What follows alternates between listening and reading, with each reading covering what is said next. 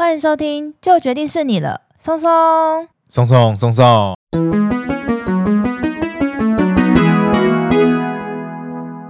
大家好，我是你们的专属训练师拉雅。大家好，我是松松，欢迎大家这会轻松聊自然。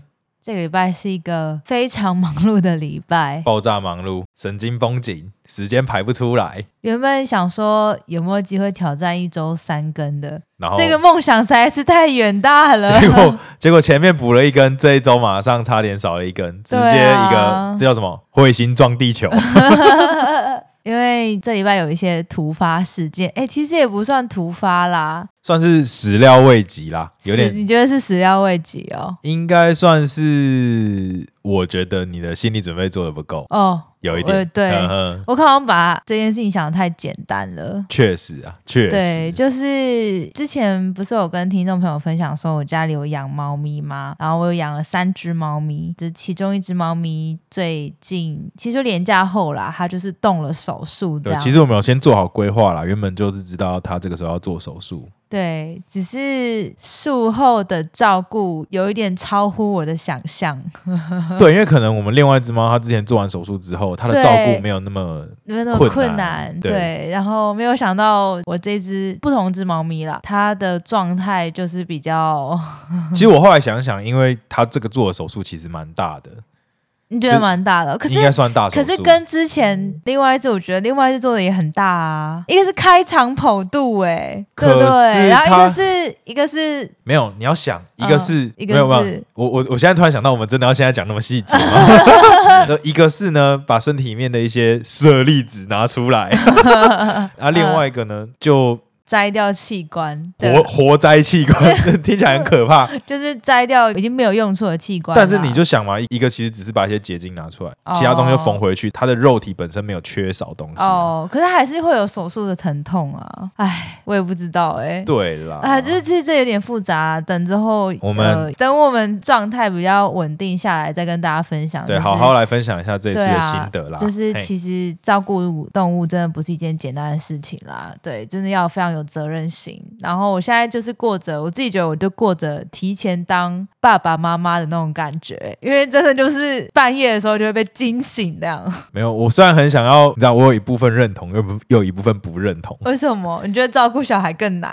对，不是，就是，呃，我觉得照顾小孩的话，我会分担更多的责任。哦，对，不过因为因为说真的，拉雅那只猫，它跟我。没有那么亲，就不是我故意的，我很愿意跟他相处，只是他比较不喜欢你，对他比较怕生啊，对对对对，他比较激动一点，就他比较怕男生。我们下一集让拉雅自己讲。反正就是真的，最近就是我没有想到会比我想象中还要困难，嗯、所以我们这一集就是变得说时间比较紧张，我想要录，但是录不出来，因为几乎一整个心神都在他身上，实在是。对，而且其实包括我自己。最近刚好也是刚好遇到了一个比较忙碌的时忙碌的紧张的时节时期啦，下班时间很多时就是被压缩的，其实蛮少的。嗯，常常就是吃饭、洗澡，然后就睡觉。陪拉雅，你要加一个陪拉雅。但最近我都没办法让你陪，因为我都我都我都很猫咪，我都很努力的要陪，你知道吗？然后陪不了，陪不太了。然后而且我跟你讲哦，他不是有三只猫吗？有一只猫跟我有一样的心情，对，我都很怕他会忧郁哎。哎，我们讲太多了，我们刚刚回归正，赶快回归正题。我们我们现在这一段是什么预告片吗？没有啊，等稳定了之后再跟大家分享，就是我自己有的一些想法，跟如果之后真的有遇到这种事情的话，呃，大家可以怎么样？至少心理准备啊，跟一些医院啊，这些都要可能要想好。好。那我们回归主题啊，今天的动物呢，其实是一个我超级不知道是什么动物。我刚才前面还问松松说，这个到底是什么？啊，不过其实这个动物呢，它的介绍呢，我们后面会带到，其实跟宠物也有一点点关系啦。哦，好，那就请松松帮我们揭露。先说这一题不是我点播，是松松自己想要讲的哦。其实呢，我们这次要讲的主题，明明在宠物圈也算是小有名气，好吗？哦，可能我是好。好，那我们今天要讲的主角呢，就是虾虎。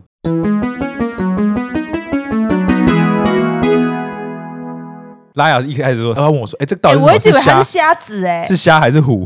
我一直以为它是虾子。哎，对，它其实不是虾子，它是一种鱼。那为什么叫虾虎这个名字？啊，你就想嘛，你还记得我们有讲过蜘蛛？蜘蛛有一种吃苍蝇的，叫做银虎。哦，它吃苍蝇的时候特别凶猛，所以叫做银虎。哦，所以虾虎是吃虾子的时候特别凶猛。对，就是是这样讲吗？So far，它这个中文名称的由来差不多，就是因为有可能有观察过，它会吃一些溪底的一些小型甲壳类动物，所以因而得因而因而因而得名啦。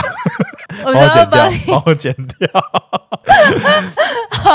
那那虾虎它长得怎么样呢？东东可以帮我们就是科普一下嘛？因为想必不是所有听众朋友都知道说虾虎原来是一种鱼啊，它又长得到底是怎么样？像吴郭鱼吗？还是像好？我来讲一个虾虎吗？我来讲一个虾虎里面它最算是最经典的形象啦。大家不知道有没有看过弹涂鱼？哦，对，弹涂鱼它其实就算像泥鳅哎、欸，有有一点像，不过泥鳅的嘴巴有一些胡须，然后比较尖尖的。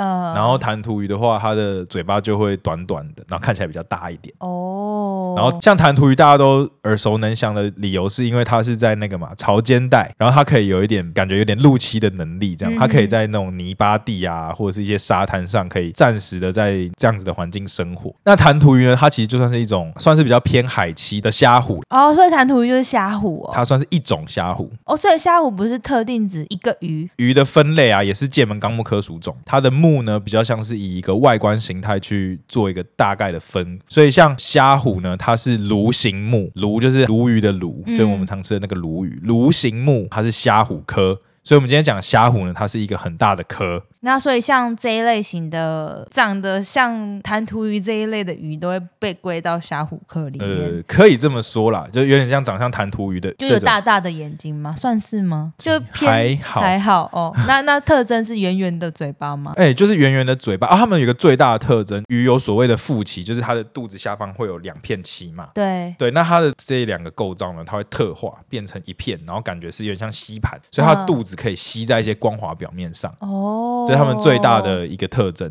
鱼有长了很多不同的形状，就是有一些很长啊，有一些很胖啊，有一些很扁啊。虾虎呢，它应该算是长得比较秀气的鱼种，它其实没有很长，通常像弹涂鱼，我们看到的二三十公分的已经算是蛮大只的了。大部分的虾虎呢，大概都是十几二十公分，比较小。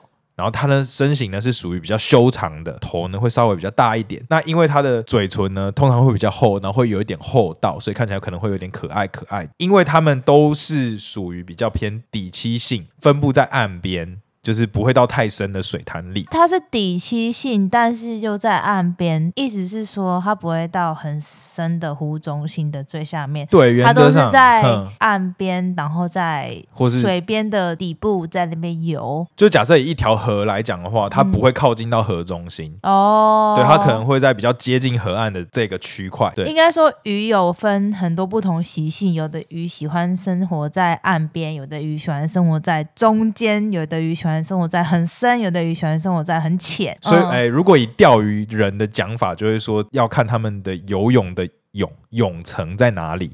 哦，对对对，就是说，哎、欸，有一些鱼呢，它喜欢在水面上。跳来跳去，跳来跳去，或在水面上，哦，对，像 乌鱼啊、飞鱼啊，嗯嗯，就是吃水面上掉在水面上的一些枯落物或是饵料之类的。那有一些鱼呢，它就喜欢在中层；有些鱼呢，就会都在底层找东西吃。所以每一种鱼会喜欢利用一个水体的不同环境。那虾虎呢，它比较靠近岸边，或者是比较靠近浅水区，都是浅水区的底部，比较像是这样的一个概念。像大家都知道，弹涂鱼会在沙滩上跳来跳去嘛，然后或者是会有一点点藏在。水里面的沙土上，像这样子的习性呢，以至于他们的眼睛呢都会特化到比较偏头的上方。它这样子是因为它可能需要看到比较上面一点的视野，比较藏在泥沙中，然后就只露出一个眼睛。哦，是因为它就是生活在底部，所以它需要有这个特性。即使它不像弹涂鱼这样子，诶，在哎，我刚刚不是说吗？他们大部分都是偏底栖啊。对啊，可是弹涂鱼不都在岸上吗？没有，都在泥巴泥巴里面吗？没有兜，它还是会在水里面游啊。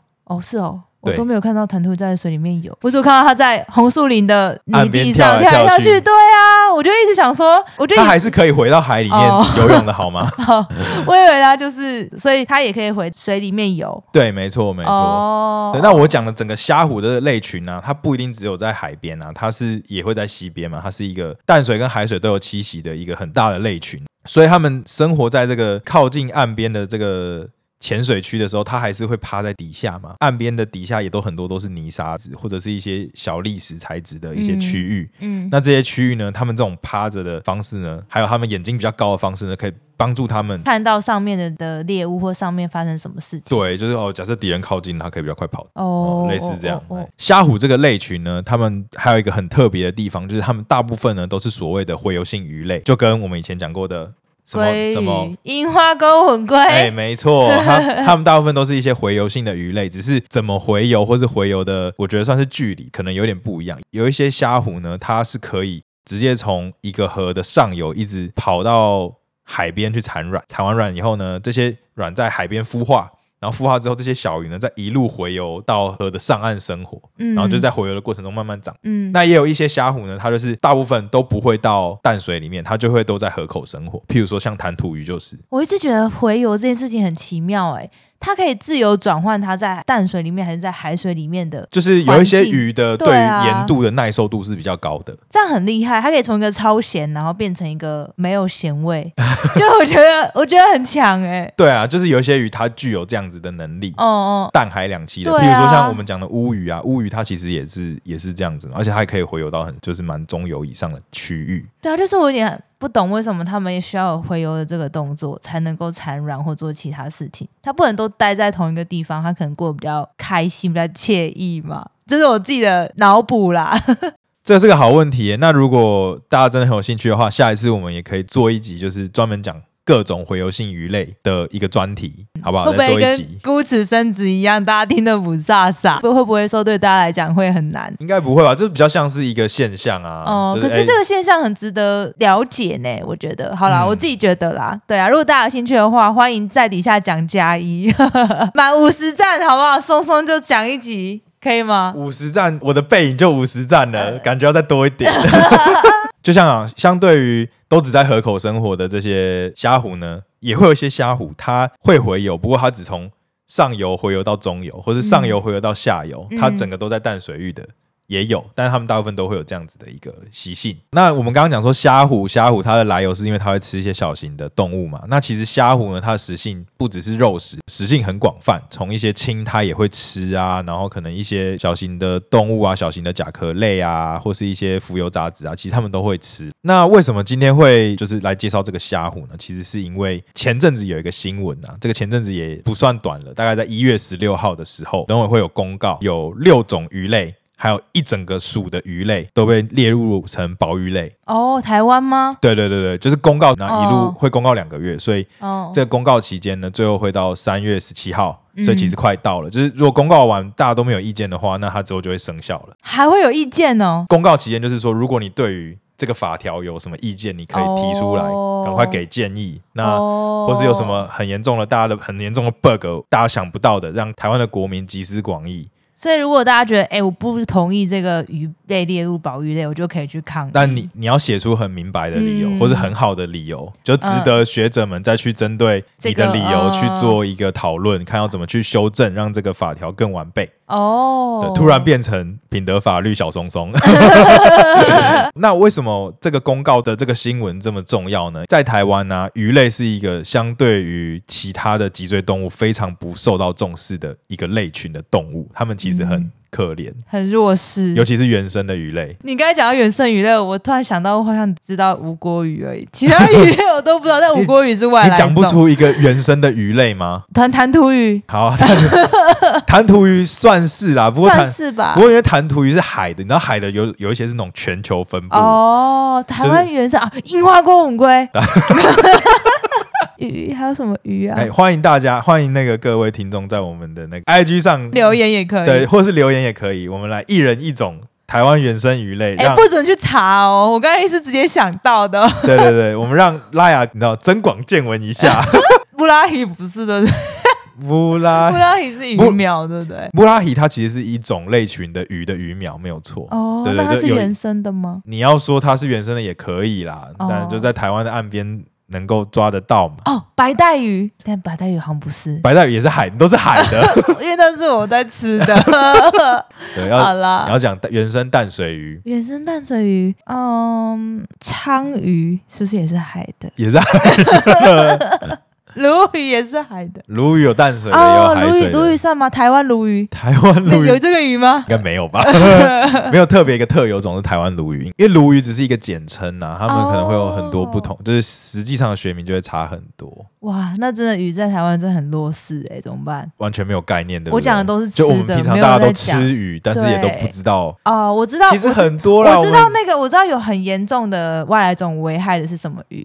什么鱼？鱼虎哦，鱼虎对对对，它是外来种，然后它算是很红的外来种。对对对对，我只知道这个。好，其实你有一定知道啦，譬如说我讲的什么苦花，好像有听过。我们不是有去钓过鱼吗？我们那次贡菇，我完全没有印象。像苦花啊，然后像是牛屎记啊，你可能没听过。我没有听过。盖斑斗鱼，斗鱼我听过，但没有是盖斑斗鱼，只有盖斑斗鱼才是。你你想象中的那个很亮眼的那种，就是整只蓝色啊，对对对对对。那个那个是泰国斗鱼，那个不一样哦，所以台湾锦鲤不是对不对？锦鲤不是日本的，不不是，它就是算是已经是人工品系的鱼啊，它也也也很难讲说它是哪一个。对，因为其实呢，有很多的鱼，其实我们跟中国或者日本都有。这这种鱼，但是它是怎么来的？它不一定是台湾原本本土的，它有可能是人为的经济活动，譬如像鲤鱼，嗯，那锦鲤就算是一种鲤鱼，但它很早就来了，对不对？对，它已经整个世界吗？不算整个世界，不过整个东南亚、整个亚洲可能广泛分布，应该算东亚部分应该都都会有，然后就是。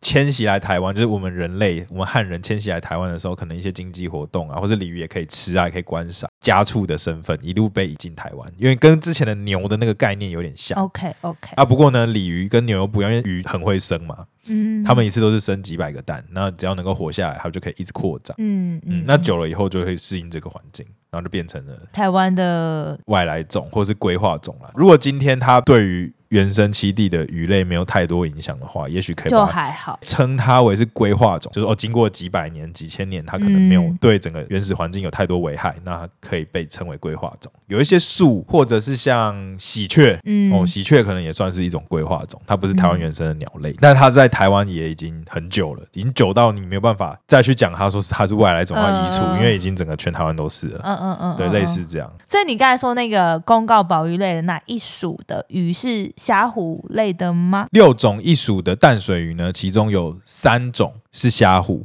然后包含那一整个属也是一属的虾虎，都被列为保育类动物。三种虾虎呢，分别是沙栖瓢眼虾虎，然后尾鳞锐齿虾虎，还有名人之牙虾虎这三种虾虎。怎么觉得这名字有点中二？你说名人，之源，你知道为什么吗？为什么？因为是漩涡鸣人吗？不是，是名人天皇的名人。哦，为什么是日本的？哦，还是他是在日本的时候被发现？日治时期的时候？不是，不是。名人天皇现在还活在这个世界上。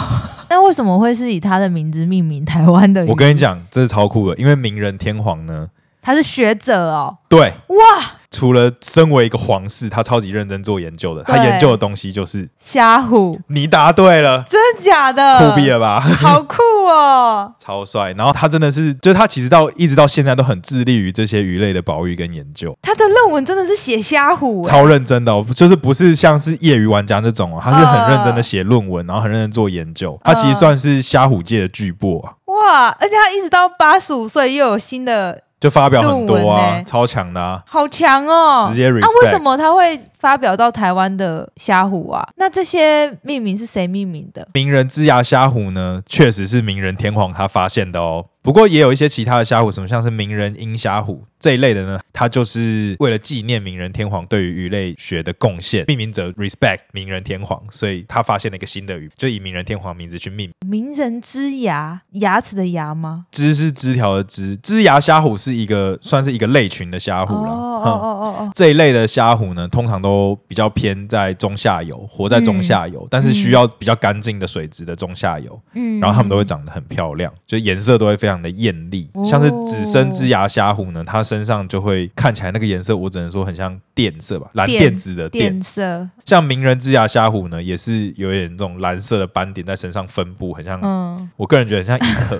哇塞，好酷哦！我觉得我现在觉得日本名人天皇突然在我心中开始有另外一个感觉。对，就是除了动漫之外 嘛，欸、没有，不是，就是除了日本他是日本天皇之外。你不觉得他他的这个人设真的是很梦幻吗？各位听众，我跟大家说，我们也对日本的天皇没有很熟，他们也都很低调、啊。我录我录鱼的这个集数，大家感觉你知道录的心不甘情不愿，知道我知道这个 moment，他对名人天皇是研究鱼的学者比较有兴趣。他超酷的，他是好酷哦。其实。我觉得他这个就是一个典范了。当然，他已经出生在一个非常有资源的一个世家，对。然后呢，也受到日本人的尊重跟爱戴。他就是真的站在这些资源上，他很努力的去发展他自己的兴趣，嗯、那甚至对整个世界都有很好的贡献。嗯嗯嗯，这样子的人设真的是很很受人敬仰啊。而且我发现是那六种一属的。鱼类啊，名字都非常的难呢。哦，我讲的难的意思是说很细节的感觉。因为鱼类的命名就是比较难，因为鱼其实很多种。哦，哦，我们刚刚前面没有提到虾虎啊，全世界大概有两千多种。嗯，那在台湾目前有被发现的，因为其实我们台湾对于虾虎的研究实在是很少，再加上它也是很难被研究的一个类群。因为我刚刚讲它就很小小的。对。然后又都是底栖性，又很你要抓到它都很难，这样。比较难发现，又比较难观察。那台湾目前我现在查到的资料是有两百六十七种的虾虎，嗯，那你想想看，整个全世界的鱼都不知道几种，然后光虾虎就两三千种，你要怎么帮它命名？嗯嗯、都中文名，嗯，所以只能用很具象、很细节的文字，对，去帮他命他的名。因为你刚才说名人之牙，另外那个什么尾鳞瑞齿虾虎，哦，尾鳞瑞齿虾虎，这个就是它尾巴的鳞片，跟它很尖锐的牙齿的虾虎，我 就感觉就是把它所有的细节都具象化成中文，嗯、然后命名出来，有一点这个逻辑啊。譬如说沙七瓢眼虾虎，我就觉得它的名字也很好笑，就是它栖息在沙里面，然后眼睛啪啪啪的。沙七瓢眼虾虎，对不起，他 是瞟眼虾虎，不是瞟眼虾虎。他为什么不能是眼睛长得比较像，然后瓢子之类的吗？不是因为瞟，我刚才想讲是瞟眼虾虎，不是瞟眼虾虎哦。还有这个什么中间？秋驼，秋驼，它应该算是虾虎，它它这个就不是，这个就比较像泥鳅那一类的，有点像是原生的泥鳅，但是。是比较淡水的，但不过它也是底气性的啦。嗯、但就是这些小东西，确实他们需要的环境都比较细节啦，因为它们需要的微环境都。条件都比较特别哦，像沙七瓢眼虾虎，它其实也很漂亮。它的前半段呢，跟一般的西鱼一样，有点像是银色的，就像鳞片的颜色。那后半段呢，会变成鲜艳的橘色，看起来就是很像。为什么你要长这样？那这样子它长那么漂亮，不就感觉很容易会被抓走吗？没错，你答对了，就是他们很多像这个紫身之之牙紫身之牙虾虎，像他们以前其实在我刚刚讲的那种。流域呢，数量其实非常多，在中南部的溪流，像是恒春啊这个地方，嗯、他们就什么浊水溪之类的吗？没有浊水溪应该没有了，太北了，太脏了。哦，太脏了，没有太北了啦，也对啊，嗯、它比较偏偏中部嘛。那、嗯、我刚刚讲这些比较漂亮的峡谷，很多都是在南部，嗯，甚至像是恒春半岛这些地方。哦，陆蟹、海蟹那边差不多地区、哦、有点有点类似，嗯、没错，嗯、很多很漂亮，很好被看到。然后就很容易被抓，抓回去养。很多水族店啊，或者是像现在在虾皮啊、淘宝啊，都可以都买得到。就是你会看到有人在卖，但他们都是自己去外面抓，然后就卖这样哦。因为我刚刚不是有说吗？虾虎他们是。两侧洄游，对，像这种洄游性的鱼类，它小时候第一个，它的母鱼要产卵的时候，它一定会有一个海降的行为。对，你要怎么在人工的环境给它？对啊，对，所以很难嘛。对啊，所以一般来说，很多的洄游性的鱼类是很难被开发出繁殖的能力的的技术哦。所以就是它这个鱼，它的来源永远不可能人工饲养出来的哦，因为人工没有办法模拟让它。你所有看到都是在野外抓的，很多几乎对，我不敢说台湾没有人繁不繁殖的得出来虾虎？这个可能呢要去问鱼活通，是一个也是非常有知识性的节目了。目前就我所知啊，应该是没有什么可以真的去繁殖虾虎的技术在台湾。嗯、对他们，因为大自然会帮他们养好。对啊，他就只要抓回去，然后卖就好了嘛。嗯，可是这样他等于一辈子他都不会有什么生产的，就是他养养养死了就没啦。对啊，因为也不会繁殖，他也不会。在野外族群就这样抓一抓就没了，其实是真的。很多、哦、很多，其实这些虾虎，因为我刚刚有讲嘛，他们这些特别的习性，所以他们的栖地都是非常的局限。有点局限性，嗯、就是哦，可能这条溪流有，下条溪流就不一定有，他们就只会在这个溪流活动。那只要大家知道这里有，他跑去抓，然后抓没了就没了。嗯，然后或者是他这个溪流，台湾不知道为什么现在很流行溪流整治。就它可能原本是一个很漂亮的野溪，就是又要把它做成一个很多水泥工程的溪流。那一变成这个工程，尤其是工程期间，就会大肆的破这些虾虎它们原本可以栖息的环境。对，是因为这样它才会变成保育类吗？对，因为它的数量已经真的变得非常稀少。有一位算是爱好者，他是那种狂粉，哦、狂粉，鱼类狂粉，狂粉不是鱼类狂粉。嗯，在台湾叫做周明泰，叫他老师啦，就周明泰老师。但他就是真的是一个人对于鱼的热爱，然后从头到尾都在做这件事。嗯，对他可能也没有太多的资源，这样吗？对他就是个人以个人能力在出，在这些鱼类做分类啊，在发现啊，去调查族群，都他自己在做，超强哇！而且我们现在很多书啊，现在能够参考的图鉴啊，很多也都他都有参与编辑啊，参与制作跟发行。嗯，也是凭着自己的一股热忱在做这件事。就是他发现，就是哦，这些虾虎这几年受到非常大的影响。哇，那他也真的很厉害，他一个人就去发现了这件事情，也是不容易耶。周明泰老师举过一个例子啊，就是我刚前不是说台湾的原生鱼种很可怜吗？台湾大概有五十种的原生蛇类，其中有十五种被列为保育类。台湾的鱼类呢，一两千种，但是现在只有好像十种是保育类。哦，oh. 几乎都没有被关注过，等于是花了大概十几二十年的时间在台湾去探访，就是有哪些鱼类，然后观察族群的演变。二零一九年的时候吧，印象中就有提出来，就是有十五种鱼类，还有好几属的鱼类应该要被列入保育，因为它们的族群量消失的实在是太快，嗯，太明显了。这次的公告呢，算是有一部分也是他建议的其中六种。那包含像你刚刚有提到中间秋驼嘛，嗯，它是一种很像泥鳅的鱼。第一个，它的栖地因为好像受到台风的影响。有一部分的栖地就是被破坏了。那在另外呢，它还受到了所谓岛内外来种的明显影响。那我记得我在前面的集数有跟你提到过岛内外来种，对不对？嗯。其实它原本不应该在这里的。东西，但是有其他人把他拉过来这里。那个时候我觉得例子是鱼名字很奇怪，叫何氏奇葩。嗯，就是大家很想要钓它，不想要出门，对然后只好就把它从台东引到西，引引到中部的溪流这样。嗯，他就很喜欢吃，他喜欢吃它的蛋。哦，他吃蛋这个很很要不得哎。对，所以中间秋头就数量就被这个乱放的何氏奇葩就明显影响。哎，我发现这个周明泰老师很厉害哎，本子好像是一个维修技工，对，业余。就是或者放假就去各大溪流专门抓鱼跟观察。你知道他的热忱哪里来的吗？哪里来的？小时候跟爸爸去钓鱼，产生对鱼的热爱。那你以后可以带你儿子或女儿去钓鱼哦。他有出版一本书，叫做《台湾淡水及河口鱼图鉴》，嗯，就是我手上这本啊。对啊，陈英雄老师还有曾琴贤老师，其实这三位就是目前台湾鱼类的专家，专家原则上几乎都是他们在处理。还有一位邵广超老师。还是中说你也多研究，然后也可以发现一个以你名字命名的蜥蜴。呃，脊椎动物来讲的话，可能有点太难了，因为都被找的差不多了。对对对，我们已经过了大命名时代，有这个大命名时代。有啊有啊有啊有啊，在诶一九八零年代，就是我讲的那个一战后，刚开始有研究。哎我们台湾的话，大命名时代应该是发生在。日据时期，嗯嗯，对，然后开始比较有系统性的研究的时候，就是日本学者来台湾以后，他们然后有一批都是日本学者，还有英国学者，嗯英国啊、法国很多啊，像我就前面讲嘛，说德士啊、斯文豪啊，嗯，楚南士啊，楚南楚南就是日本人嘛，对，还有什么菊池氏，也就是日本人啊，哦，就是类似这样。没有松松氏，有吕氏啊，也有一位，我知道，我知道吕氏，对，吕氏潘西嘛，吕氏就是我们的吕光阳老老师，嗯、对，也是对我们的两爬界有非常多的贡献。嗯嗯，他要这么厉害才有办法，你不要害我。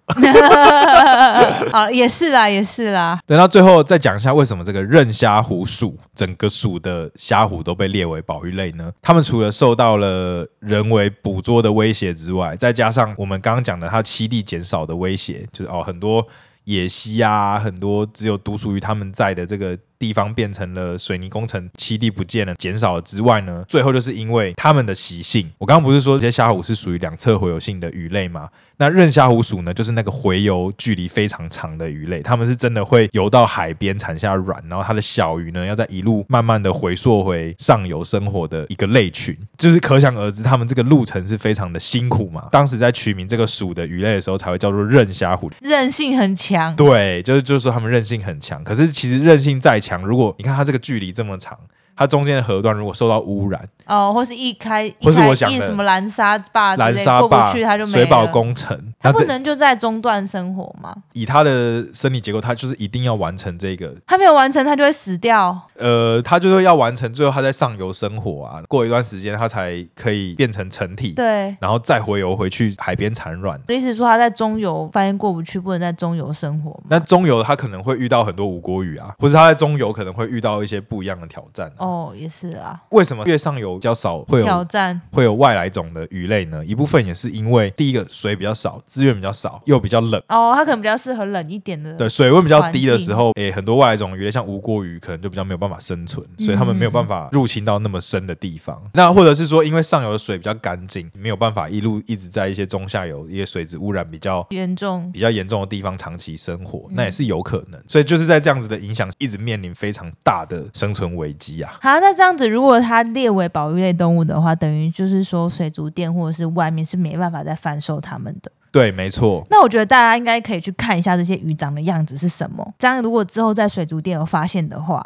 就赶快举报，是不是？如果这样子，这，是大家可以做的，就是一般民众可以做的。对，这是一个。因为我们如果都不知道它到底长什么样子，他们在卖，我们根本不知道我们买到的。或者是大家就是一样，心中要有一个种子，我们要去多关注这样子的物种。以后在做那个环境评估的时候，如果它这个水、嗯哦、有，有这个水土水土保持的工程啊，或者任何的工程，在调查这个河段有发现这个鱼的时候，这个河段它的环境才可以被保留下来。嗯嗯，等于就是说大家有关注到他。知道他好啦，我也承认，我也是第一次知道，原来这个虾虎有天皇的加持，又有很多老师的这个关注关注，对啊。但是因为我可能对于水里面的就比较没有，有人说鱼鱼类啊，就是因为它看起来比较没有灵性。哦，就看起来哦，都呆呆的，啊，比较没有那么出来，互动性没那么高。对对对对对，但是其实确实是很需要保护的一个族群。我其实看到这个消息，我心中也是百感交集。因为拉拉，你还记得我们这个六月可能要去蓝屿，对不对？